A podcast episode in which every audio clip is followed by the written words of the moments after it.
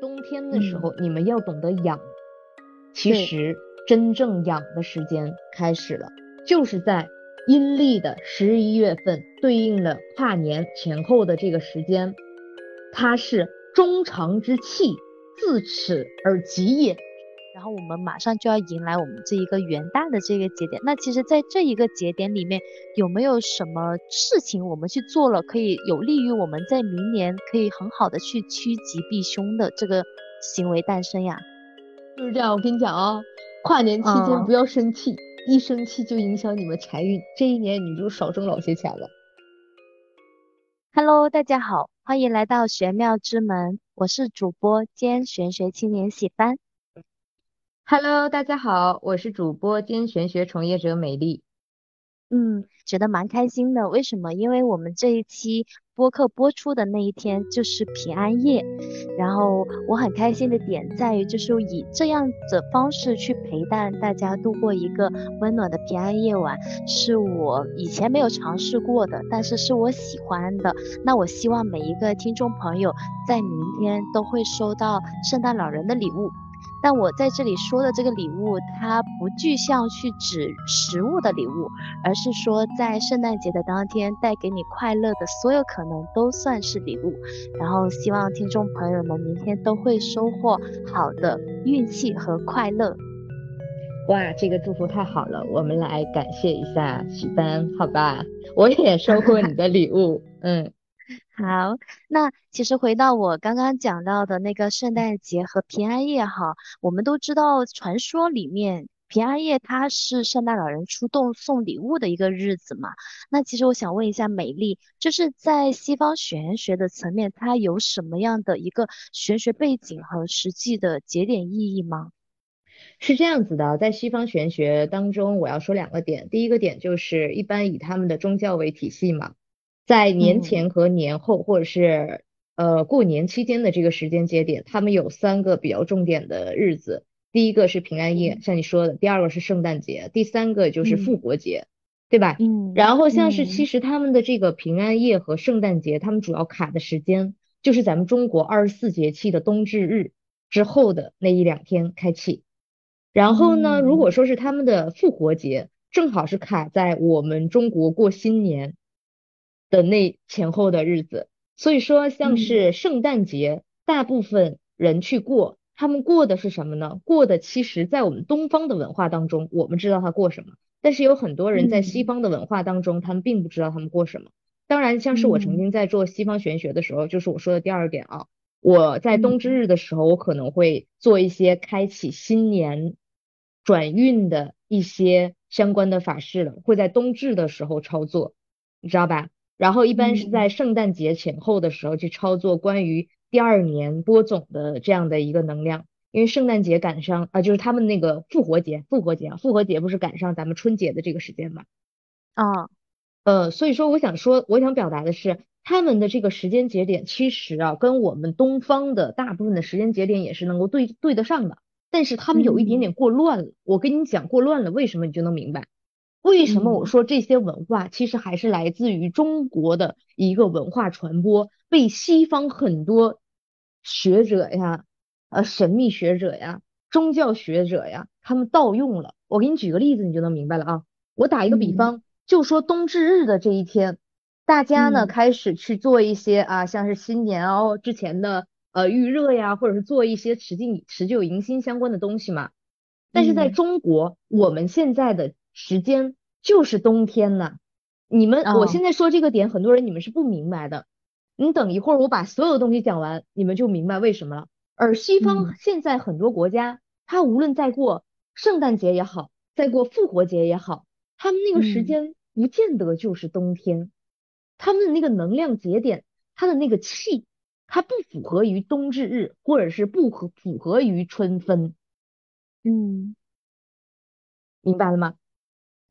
那其实，在西方来说，它的它的春分的这种概念有的吗？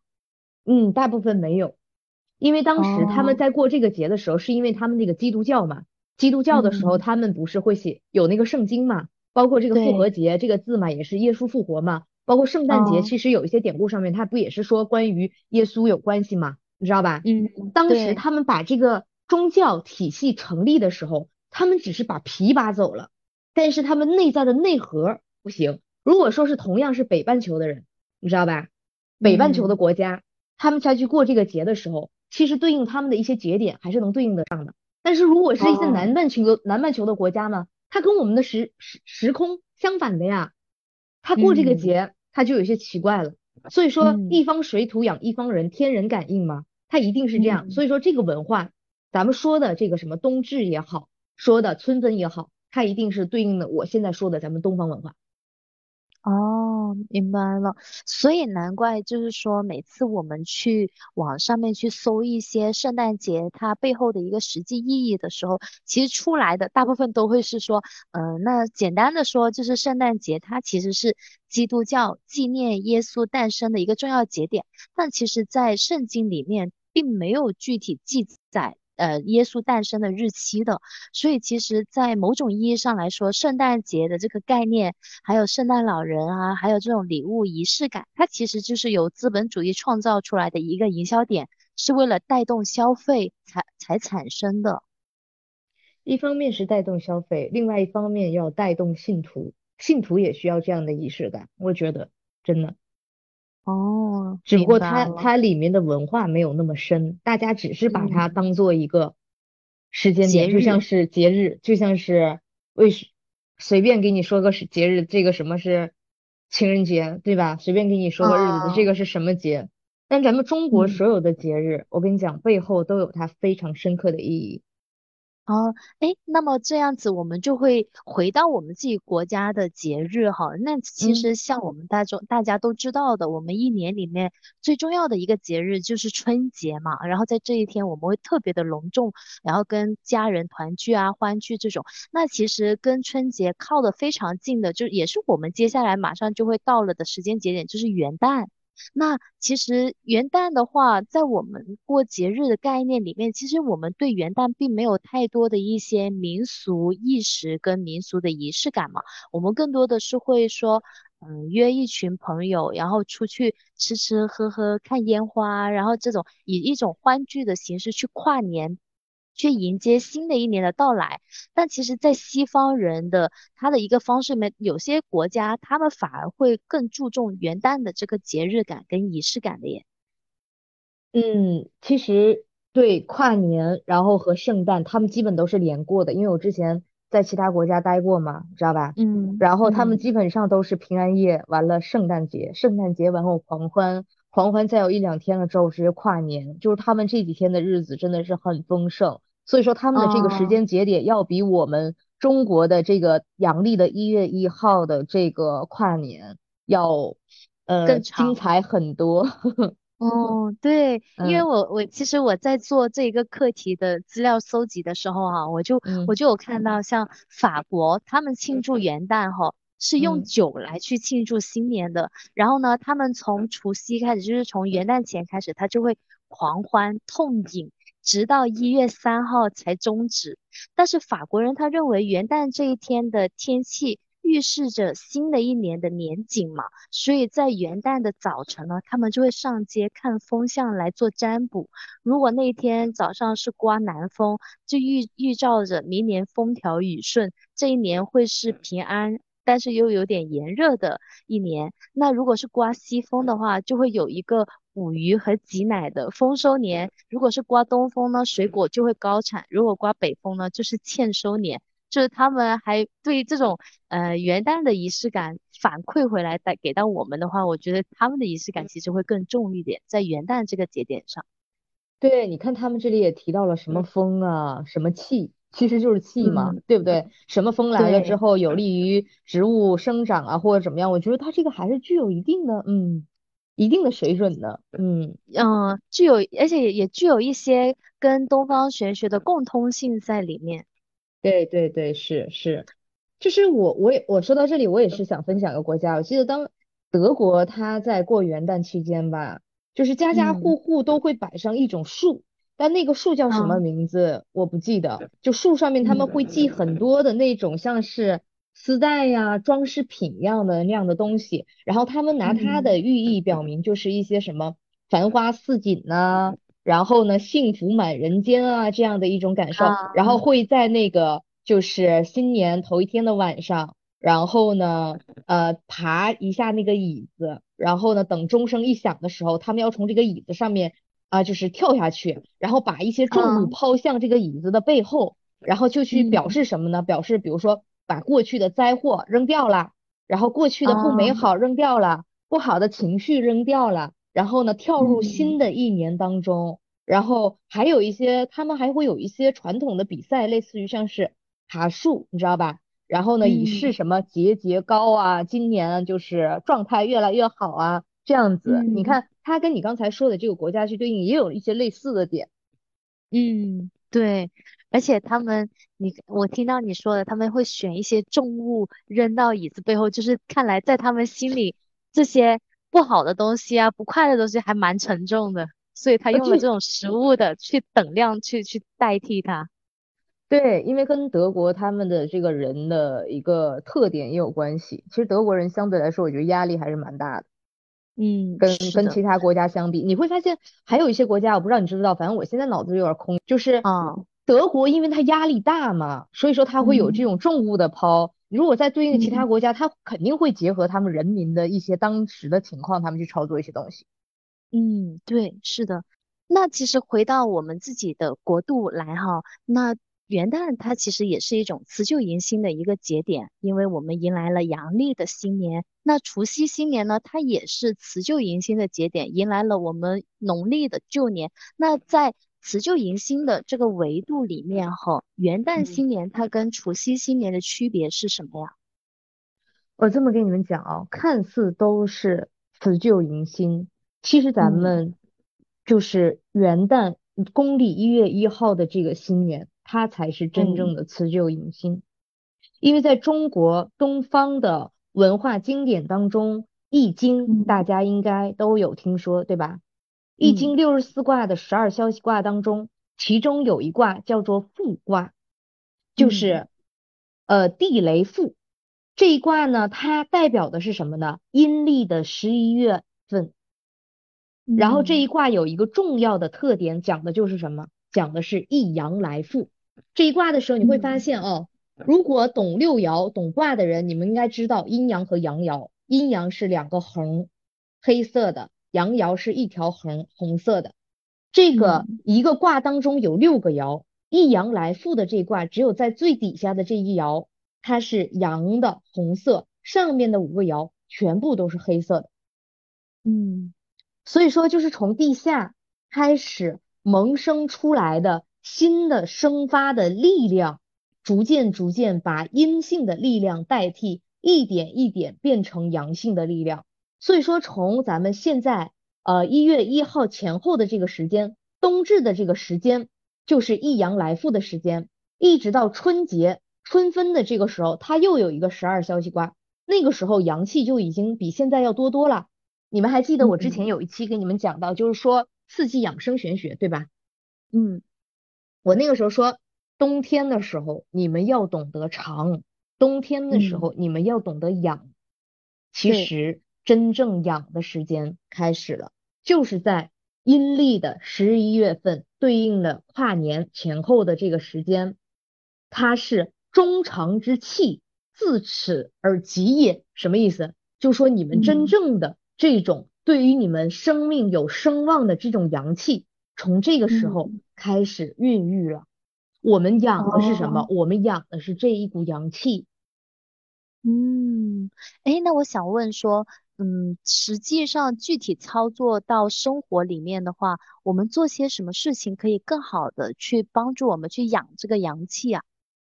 因为我先从这个复卦，我给大家说啊，复卦上卦它是坤土，坤为地，就是三个阴爻；下卦是震雷，它是一个阳爻加两个阴爻。可以在咱们这一期介绍的时候，把复卦的这个图片你给大家找出来啊。好，它它是一个什么样的状态呢？它就像是那个这个雷呀，在地底下开始震动了，雷长于地下，虽然有震动之象，但是时机未到。你会不会有一种感觉，就像是惊雷 这通天修为，我又梦 天怎么回事？紫金锤，就是这个怎么回事？我脑海里的梗，就是惊蛰时期到了。惊蛰时期就是说雷在地下，其实万物它已经要复苏了，要醒了。啊，就是雷在地下，时机未到，但是它的这个时间会一二三四，逐渐逐渐有一天。哇，开始了，然后呢，大地开始生长了，就像到了春节前后的时候，大地开始生长了，然后冒新芽了，对不对？雪一融化了，然后呢，给大地滋养，一一一派欣欣向荣的景象，会有这样的感觉吧？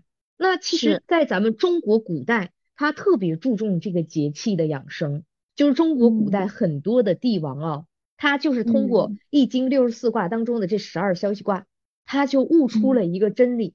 他一般是会在冬至日之后闭关静养的，有很多人说闭关，但是很少有人听过我夏天闭关，基本上都是那个大雪一封山了，太冷了，我闭关了，我在家里面烧上火炉，烹上茶，对不对？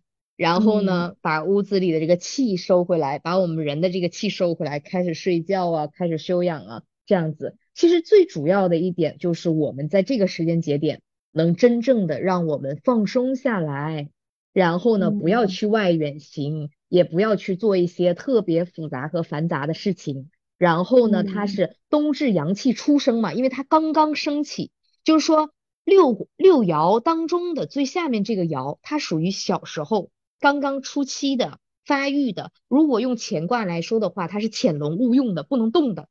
就说这个小苗，这个小嫩芽，它就非常非常的弱小，我们一定要懂得把它保护起来，然后以静去养未来的动，不要让这个小小的阳气呢受到伤害，知道吧？嗯，明白了。那其实就是我们往期都有提及到的，就是你在这个状态的时候呢，最好就是减少一些剧烈的运动啊，然后呢，或者是减少一些。比较大情绪波动的事情，然后让自己变得稍微的安静一些、静息一些。这个时期就很适合去看书，很适合去品茶，很适合去早睡，对不对？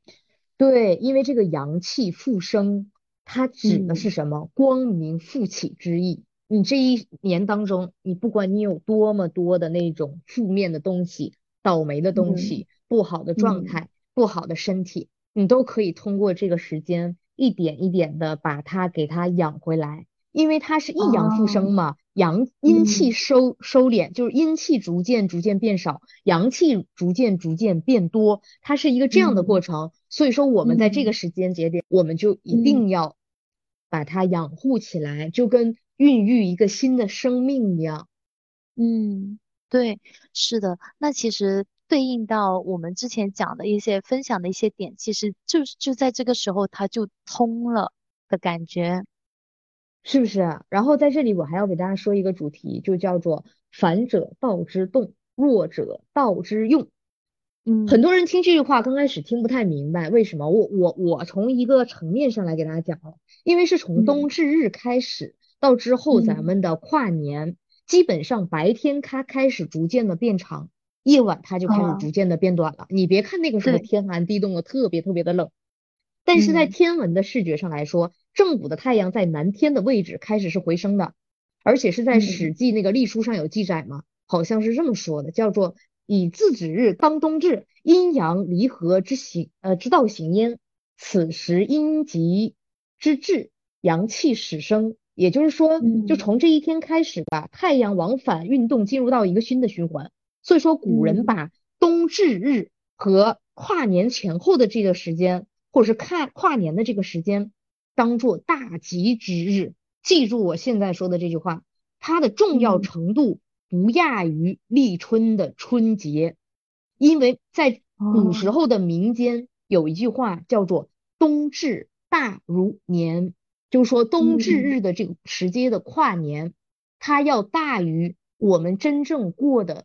春节，呃，那我想问哈，其实因为之前我们不是有提过一些关于交运的这个说法吗？那其实真正的交运，它是从元旦开始的，还是从除夕开始的呀？你还记不记得我之前有一期给你们讲到，不知道这一期到底是放到阴在那一期里面放不出来，还是已经给大家在其他期里面体现出来了？你们你们如果说是关注玄学，你会关发现很多人十月份阳历十月份哦，他就开始说交运了。我为啥说他们是骗子？我说这不知道谁给我编出来的。嗯，你知道为啥吗？真正的交运它不是从除夕开始的，真正的交运它是从冬至开始的。这才叫交运。如果说这个人他是在十二月底的时候在朋友圈开始说交运了，OK，这个交运说的没问题。如果他从十一月、十月份就开始跟你说交运了，嗯，哪儿来的交运？你知道什么叫真正的交运吗？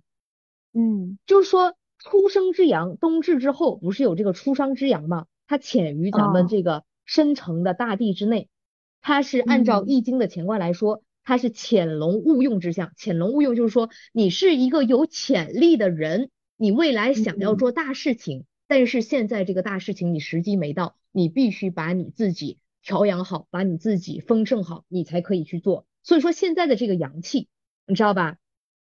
它这个阳气在这个阴阳流转的过程当中，它就已经沉浮到地下去了，这个时候才有了阴阳相交之气呀。这个潜伏期它是很长的，就说在相当相当长的日子里面，地保地保是感受不到的。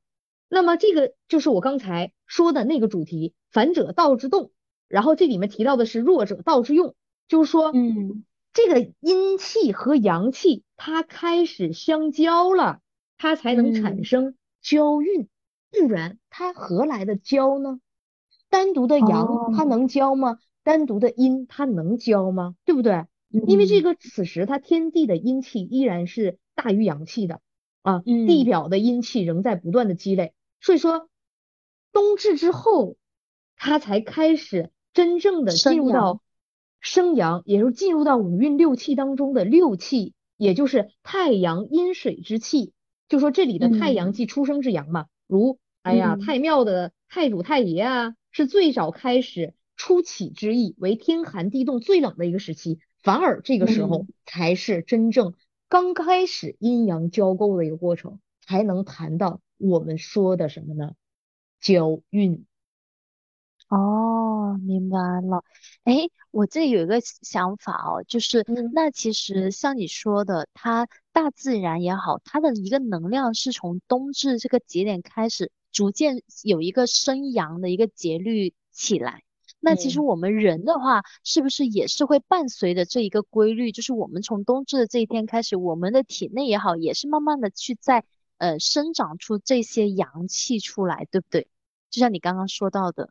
当然了，这个时候我们的阳气从我们的丹田的位置，也就是肾经肾气的位置，开始逐渐逐渐的汇聚和积累。你会发现，其实原本今年冬天我是要给大家出一套产品的，结果今年太忙了，就是想出专门针对于冬至日用的产品。它是用在神诀、神诀穴上面嘛，它是为了激发我们冬至日的这个阳，让它产生的更好啊，或者说是产生的更顺畅啊，积累的更为完满、呃圆满啊，这样子一种感受。但是没办法，太忙了，太忙了就没有。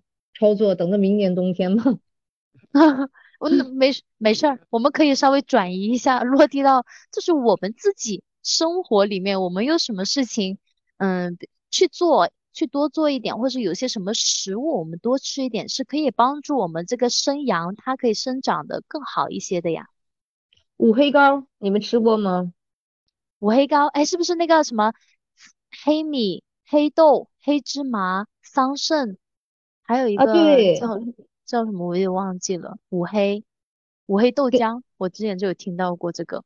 对，就是这个，因为黑色的食物它能够呃生发我们的肾水嘛，知道吧？嗯。而且这个时候我们的是这个阳，其实是以肾肾的这个阳为主嘛。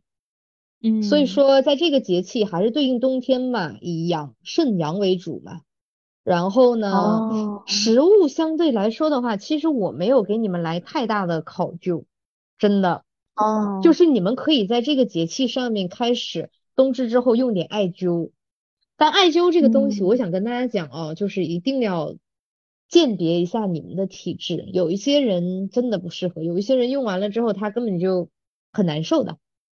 嗯你嗯看我是我是这两天我买了点东西嘛，我是嗯买的那个五黑的膏啊，然嗯后我买了一个艾灸的枕头，它不不但哦可以灸我我的颈椎，同时它还能灸我的后腰。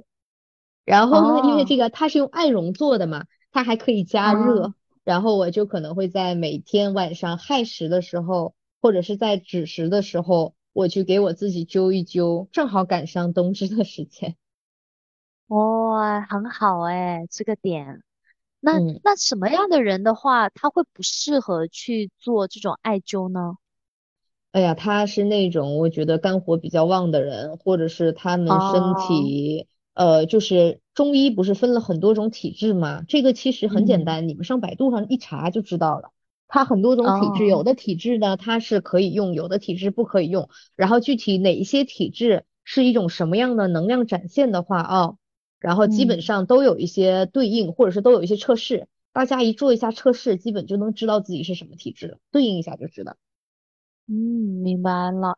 我觉得我们在这里引入了一些养生的小技巧，蛮不错的。那我们其实还回到我们这个这一期的主题哈，就是关嗯于元旦这个节点的。我想说，那像美丽刚刚有提到，就是冬至过后，因为冬至大过年嘛，冬至过后我嗯。们整一个生阳的规律它就起来了。然后我们马上就要迎来我们这一个元旦的这个节点。那其实，在这一个节点里面，有没有什么事情我们去做了，可以有利于我们在明年可以很好的去趋吉避凶的这个行为诞生呀？有啊，你看哈，咱们中国古人很聪明，一到重大节嗯，肯定吃饺子。你知道为啥吃饺子吗？为啥？因为这个饺子啊，在古代它那个与元宝是长得一样儿的，像不像？哦，它是具对，有一个吉祥啊、财富啊、美好的一个含义。就是说，在新的一年到来，其实在我的概念当中，新的一年从这个跨年就已经开始了，对吧？然后我们去嗯，吃一些这样寓意很，好的，那我们不等等同于也是在做一个能量上的链接吗？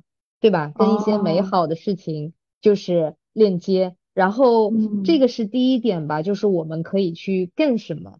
然后嗯呢，像刚才有说吃的那些东西也有体现，对不对？然后如果咱嗯们可以说，我可以给大家说一些禁忌，就是说嗯，很多人在你们元旦当天，很多人可能会选择去大扫除。其实大扫除这件哦，东西不见得是一件坏事，因为我跟你讲嗯啊，针对于这种易阳生的时候，我们如果能把我们身体的阴气，或者是房间里的阴性的东西全部给它搞掉，然后让嗯阳好好生，它是好的。但是你们尽量嗯不要在那个当天去操作它，你们要在跨年之前把家里好好收拾一下。针对于有一些人，个别人能量上面不干净，你们也可以在这个时间之前去操作一下，把你们的身体去就是找找一些像我们这样的人，我们去给你用我们的方法给你清一下，知道吧？嗯，然后呢，哦，它也是代表了什么呢？就是说辞旧迎新。但是如果说你们在元旦当天就是去做这件事情，其嗯。实法事相对来说还好，但风水上面其实是有讲究的。但是在今天呢，我可能不想给你们讲风水上面太多的这个这个细节，因为哦，每个人的运势可能在这一天它都是不太一样的，你们知道吧？嗯，对，有的人可能在这一天，比如说我去做一些大扫除的话，会比较有利于哦我这一年的情况。但是有的人的运势反而会在这一天，你去做大扫除的话，可能会把你曾经积累的一些东西打散，然后再重新分配。然后呢，就说可能会把你成要积累出来的一些好运，它还没有积嗯，累成型呢，你就给它打扫没了。哦，所以其实这一个的话，还是要具体情况具体分析。对，所以说就是元代开始啊，因为这个时候流年不就开始真正的交运了嘛啊，嗯，我们要对，实现什么呢？其实我心里面要跟大家讲，大部分人的情况，我们都是实现第一步，先将一切的那些厄运呐、霉运呐、病气呀，通过一些特殊的方法，统统的给它清理掉。然后就像是哦，一些法事啊，驱除这一年你积累的什么呢？衰气呀、霉气呀、阴气呀，然后在空嗯间里面去净化这个负能量。因为你看，我嗯今天我今天晚上我就特意把我家里的那个净化的香，就是我做的那个香，知道吧？我嗯，我，就拿出来了。对，因为明天不就冬至了嘛，咱们录的这个时间，哦，明天不就冬至了嘛？我就准嗯备明天醒来第一件事。我就嗯，先把我家整个屋子用这个净化香，我先给它清一下。哦，嗯，哇，那这很好哎，我也有，我那我明天我也好好的熏一下，清理清理，好让这个阳气在我的磁场里面更好的生发。对，这样子就很好。这个是第一点哦。嗯第二点，我嗯，想一下，就是不太适合装修和动土。就是我哦，为什么跟你们讲这一点，就是很多人不明白，有的人图个吉利嘛，我新的一嗯年新的开始，我装修和动土，反而你这有点土地公公头上动土的那种感受。就是说一年之初，因为咱们讲的这个跨年的时间，它的风嗯水还没到完完全全春节的这个时间，它是最不稳定的。就像包包括我现在再再去给别人调整风水的时候。很多嗯，人跨新年调风水，我一般是在春节之前，不是跨年之前，春节之前给对对方把方案出了，是让他春节之后去摆放的。哦因哦，为现在的这个时间，对，现在这个时嗯间跨年、冬至，它的风水是最不最不稳定的，所以说不宜在这个元旦期间调整什么床位呀、更换大门呐、进行装修之类的。一旦处理不妥，我跟你讲，会给家里带来很多的，就是败坏之气，甚至于就说无论是你们做生意还是感情上面，会带来一些停滞，很麻烦。哦，就等于是扰嗯。乱了家里面的一些磁场，然后呢，可能会带来一些很比较多的那种争执啊、磨合啊这种 大大小小的矛盾点，然后就会发生，对不对？对，然后它整体就会影响这一年的一个运势吧啊，所以说我给大家一个忠告，就嗯。是说新的一年，如果嗯。说不是啊，因为这些家居摆设啊摔碎了、磕破了嗯啊，或。嗯，者是出现出现一些血光的问题啊，就是不太吉利的啊，你们就尽嗯，量在这个时间节点不要去动它。哦，明白了，就是呃，而且我觉得是到年末了，就还是会顺应我们刚刚讲到的那个点，就是因为我们这个点呢，它更适合藏，然后呢，我们还是以静为主，不移动。对，而且对对，就是这么回事儿。就是而且，就像比如说，有的人是在这个时间节点，就像我刚才说的，有一些家嗯，具破坏呀、导致我们创伤啊、损伤啊，呃，这种情况出现的哦，话，你不得不去处理它，你处理它也就处理了。但是尽量的时候嗯就不要处理。但是这种情况一旦出现的话，就已经说明很不吉利了，因为可能是受这个嗯流年凶星的一个影响，你知道吧？家里的风水嗯就是有一些。呃器具上面，或者是怎么样藏了一些病气呀、煞气呀，然后对嗯，人有很大的威胁呀。如果这些东西真的是你要处理不当的情况之下，可能会导致连续很多年的运气的衰弱。哦，哇，那我觉得如果说在这段时间有出现这种情况的话，它可以说是一点点的预告，跟或是预报之类的这种迹象吧，也是一个好的兆头。但是呢，它是不是好的兆头，取决于你怎么去对待这些事情的发生。如果你认为它只是一个寻常的意外，或者是一个小的插曲的话，你可能就是打扫一下、清理一下，然后置换一下就过去了。但有的人呢，他会以以此引起一些戒备心，他会认为说，那我是不是在某一个风水点上，或者是玄学点上，我需要去做一些什么样对应的方式去调整这些东西的时候，那其实这一个点对他来说其实是一个好的存在，对不对？对，我给大家举一个例子啊，就是我嗯记得我小的时候，在我外婆家的时候，外婆我们那个时候在金矿嘛，然嗯后呢，当时的时候周围有很多邻居，有一家就是嗯这样子，一到过年跨年那一天，他家人就必干架，干架要么就掀桌子，要么就摔东西，你知道吗？周围的人都哦能听得特别清楚。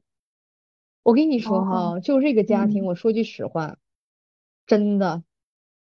这一年他都不消停，天天干架呀。他家人，我们给起个外号就叫战斗机、大公鸡。那时候还不知道战斗机、大公鸡，见谁跟谁嗯干，见谁跟谁打。工作工作不顺，情感情感不顺，家里几个孩子，要么找对象处不着。那个时候你想，那嗯个年代才什么年代，处对象也不稳定，然后什么什么都嗯不好，你知道吧？所以说这一哦年当中，在这个时间节点。就是无论说是你意外情况引发的这种问题，还是说你主动的去引发这种问题，对你们都非常不好。这就是我要说到的下一个点，就是尽量在这一天或这段时嗯间，千万不要以日子为主。日子为主，我觉得咱们又有一点格局小了。你可能觉得我嗯避过今天，明天就没事儿了。但是你要知道哦节气的影响，它可是这段时间是一直一静不一动的。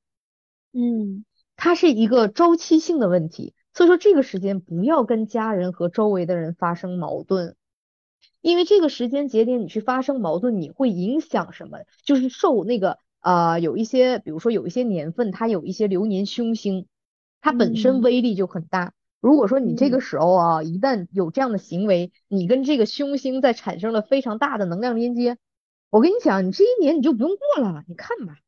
要不人说吧，你过哦年期间你别老吵吵，别别烦人，你忌讳忌讳，别搁家里忌讳，是不是啊？你最好是别忌嗯讳，大家人其嗯乐融融，家和万事兴。为什么讲家和万事兴？他讲的就是我们这一群人一家人在一起的时候，家和万事兴啊。嗯，对，放宽心，这个时候最重要的是要放宽心。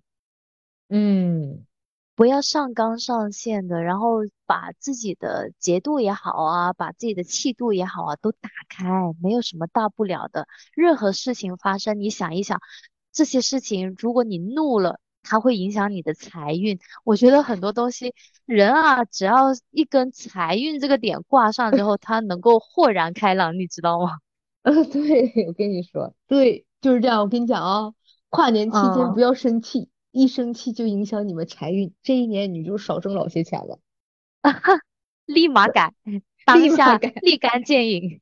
对，还有一个点就是，你知道春节，呃，不，春节那个时候放大假嘛，咱们元旦不是也放假嘛？对，元旦放假，今年开始，所有听到播客的宝贝们，你们要坚持嗯的给我做一件事情，把手机关机，把闹铃关掉，告诉你爹嗯，你妈，所有人不要招呼你，那几天给我在家里睡大觉，自然醒。哦，切，记切记有一个点，就是一到嗯这一天了，家人跟催嗯命似的，就开始催你起嗯床，催你起来干活，然后呢喊着你的大名。我跟你讲啊，嗯，很容易这一个举动就把你的元神给你调动了。新的一年呢，你的元神告诉你我要生龙活虎，活蹦乱跳，这个是个贬义的，就是说这一年都会被人催着干活，然后呢忙得哦焦头烂额。啊，还会这样子啊？对那我。一定，我一定一定，首先睡觉这个事情我一定完成任务，然后 我一定要跟我妈妈说，跟我爸爸说，提前打好招呼。我觉得这个不能影响，这个是可以可以去避免的东西。对，就这一天，你们就自然而然的越放松越好，越松弛越好。你们可以去学想一些关于你们工作上的、事业上的一些重大的问题，那就花啊，花大部分的时间来休息，一部分的时间来想，因为想也是在埋种子嘛。我们也是让这个，阳气的力量，它的运势逐渐好嘛。但是千万嗯，切记，静大于动。因为我跟哦，你讲啊，大家始终会在一个误区里面觉得新的一年我绝对不能睡懒觉，因为的确是哦，啊，他就是新的一年不让你睡懒觉，让你勤快一点，不就预示了你这一年每一天我都要以今天当做范本，对不对？做一个以，此为戒。但是偷听过咱们播客的人应该都明白嗯，一个道理，你要一年你都像个陀螺一样，我跟你讲，你适得其反。哦，是的，是的。一年都以一种陀螺的方式，哪怕你不适得其反的话，你自己能量上、精力上你也 hold 不住呀。对呀，所以说，嗯，咱们又不是老黄牛，对不对？有进对，有退，有动有静，有张有弛，你才能把这一年过得好啊。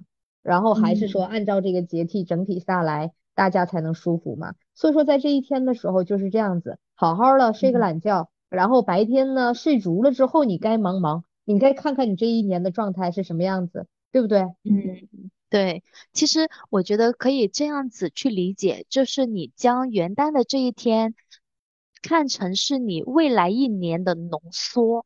你希望你未来一年整体是什么样的一个状态？是松弛的，是惬嗯。意的，是有条不紊的，然后呢是呃很快乐的、内在愉悦的状态呢？你就以这样的一个状态去度过你这一天。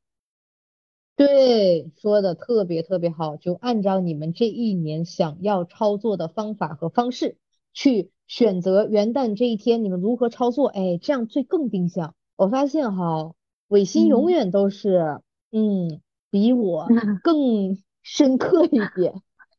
不至于，不至于，我纯嗯，粹是站在巨人的肩膀上做总结，你知道吗？没有没有没有，非常非常棒。嗯就嗯，是还有一个点，就像我刚才说到的那个，一到跨年过年，这家就干仗摔东西。我就，跟你们说啊，这个也是非常非常大的一个点，在风水当中来讲，或者说是在象形能量当中来讲，就是你们打碎嗯，的这个餐具，你知道它是什么吗？什么饭碗，你们吃饭的饭碗，就是不啊？管是盘子也好，还是这个碗也嗯好，它不就是你把你自己嗯，饭碗打碎的吗？然后它代表的哦，是我们生活当中的一些收入啊、职位嗯呀、福气呀、能量啊。所以说你这个时候你把它摔了，你这不就是自己搬起石头砸你自己脚吗？这不就等同于说你把饭碗丢了吗？言外之意就是失业呀。哦，还有另外一点就天，是言外之意就是能量不行了，缺失了，匮乏了。嗯，哇，那我这天一定要用铁饭碗，摔不碎的那种。笑死我了。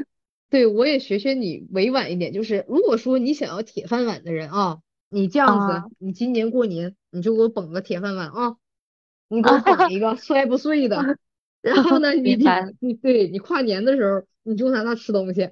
如果说有的人哦，说我自己经商的啊，我自己做事嗯情的，然后我自己嗯不是这种铁饭碗的类型，你首先要在过年之前、跨年之前，你们去看一下你们家里。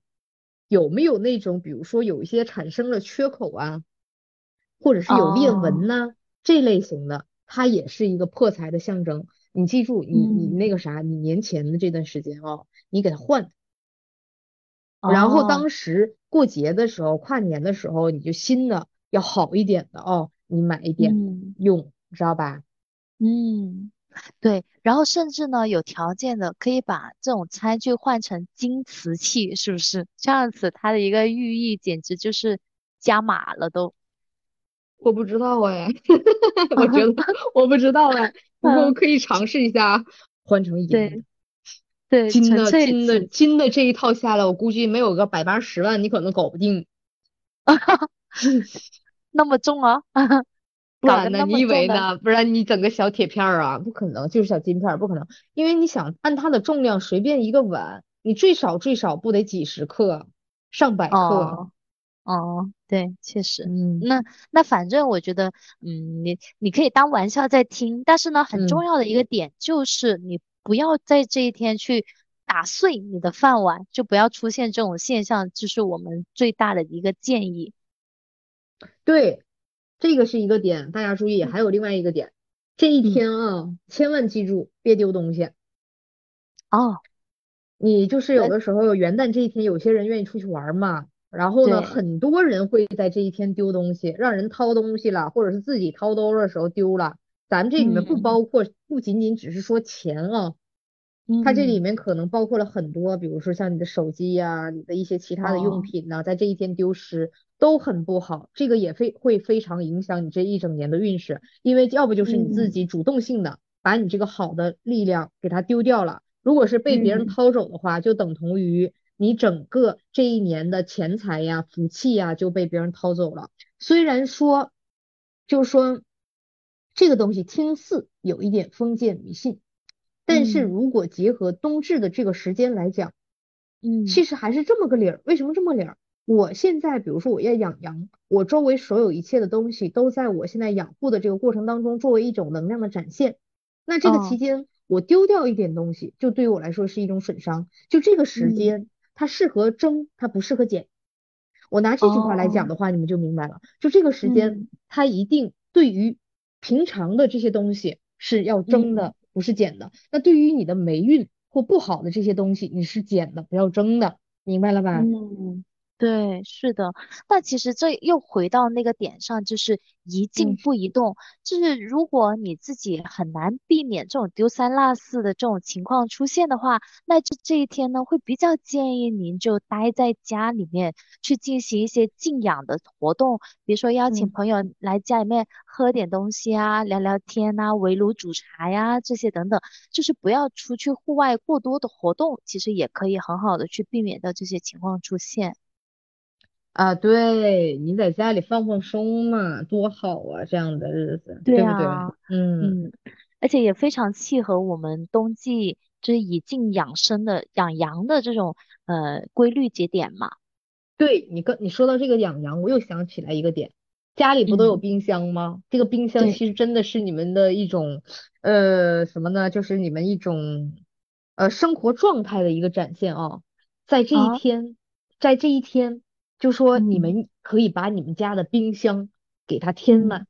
如果说你有一个柜子里面装的全都是美食，你可以把美食填满。如果说是你的书架上面缺了一些书，你可以在这一天给它填满。然后呢，也是一样的。如果说是嗯这一年我挺爱美的，我可以在这一天把我的衣橱填满，对吧？啊。然后这一天我也可以做一些比较丰盛类型的法了。就说在元旦的这一天，不是冬至啊。嗯，我可以增加的东西，增加的东西，然后你就给它哎带进来，这样的话你知道就会很好。哦，懂了懂了懂了，get 了 get 了，立马把它安排在我的日程表上。然后我跟你讲，就是说对于增减的这件事情，你要记住，从跨年这一天开始，其实已经就步入了新的一年，对不对？你要如果说是想把家，呃，就是说。简单的打造一下之类的，你就要把它打造一个比较喜庆的地方哦，就是说从厨房也好啊，客厅也好啊，去布置啊，去调整，这样的话就能把这个家，咱不都挂福气嘛，知道吧？嗯。然后呢，福字嘛，然后咱把这个福给它守住，然后呢，为这一年能量的萌生，然后呢，提升啊，创造一个非常非常好的一个环境。嗯，这样就很好。其实以上就是我想跟大家分享的一个关于元旦的一些呃细微的点吧。因为元旦这个讲小节气嘛，对不对？嗯，我就没有没有说想讲更多了，因为其实这一期之前准备了一个像论文一样那么长，后来我发现还是最终大道至简吧。咱们大道至简就是说这一个点大家懂了，它就已经能成为撬动地球的那一根杠杆了。嗯，是的，因为其实我我发现哈，就是美丽她在你在分享这么多的一些禁忌也好，或者是一些推荐呃去做的事情也好，它里面都会有一个中心规律，就是我们要以静以静养阳，这是其一的规律。其二的规律就是在这段时间里面，我们适合去做增加的动作，而不适合去做减少的这些动作。这是第二个规律，其实总的一个规律起来就是这两个大点。那不是，你减少的动作也会有，比如说把霉运呢、厄运这些去减少，对吧？啊。减少这个时候你是在有一前一后嘛？比如说我在这个日子之前，或者是冬至之前，我去做一些减少类型的东西。我但是我从这个日子以后，那我就要去做一些增加性的东西。那至于这里面的增减，其实它还是按照每个人的情况。适当的能够贴合就好了，太刻意了，太刻意了，那不就是有为了吗？无为才好嘛？对不对？嗯，顺其自然的去去过渡到我们美好的下一年，我觉得这个心态也是一个非常重要的点呀。对对，特别棒。所以说，在这几天这些日子，一直到跨年到春节期间嘛。然后我们就把我们的这个心态和能量整体养护起来，然后迎接新的一年多好。然后后续的话，咱俩再针对于春节再继续给大家讲那个时间节点和时机要注意的一些点，或者是其他的相关，好不好？嗯，好，然后好的。然后今天咱俩就差不多了。到对元旦，它其实相对春节来说是一个小相对小的一个节点哈，所以它嗯相对带过来我们的一些禁忌点也好什么的，我们可能更多的还会是还是会聚焦在冬至过后的这个节气的这个点上面去。那等到我们未来不是春节马上就要来了吗？我觉得春节就是我们更是重中之重的一个要去给大家做分享的关键点。对对，然后春节那个时候我们再来一期真正的我们东方人过的真正的大年，看一下这个时候到底应该是一个什么样的状态，什么样的心理，然后呢什么样的行为，对不对？才能对于我们这一年一整年来说非常非常的棒。好的，那我们嗯这一期就就到这里结束了啊。然后，如果对我们这一期还有更多延伸的提问啊，或者是困惑的，可以呃在评论区跟我们互动。但是我们会更建议你添加我们的听友微信，然后去跟我们做一个实时的交流跟沟通。对，还没加的赶紧加，群快起来了，我们可算是小小小蜗牛爬呀爬，我们要把群爬出来了。对，是的，是的，是的。嗯 感谢那些好静候我们的朋友。嗯，好好的，那我们下一期再见。嗯，拜拜。好，拜拜。嗯。